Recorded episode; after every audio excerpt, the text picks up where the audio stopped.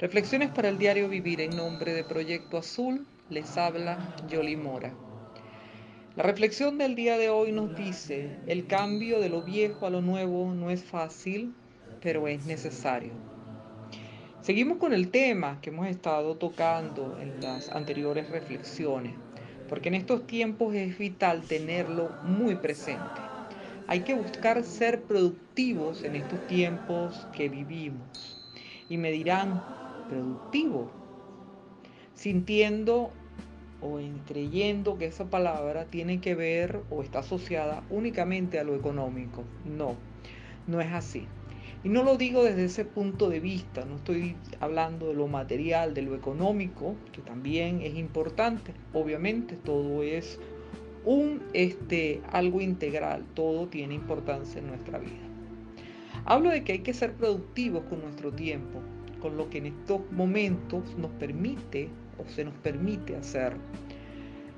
Es importante no permitirnos que los días pasen sin que hayamos cultivado el conocimiento, la empatía, el perdón, el trabajo de acercamiento espiritual que nos lleva y nos va a conectar definitivamente como, con la evolución como individuos y como raza, como colectividad. Hay que hacer juntos de este tiempo un tiempo de siembra, siembra de una semilla maravillosa que estoy seguro que va a germinar y nos va a llenar de grandes y hermosos eh, regalos y beneficios.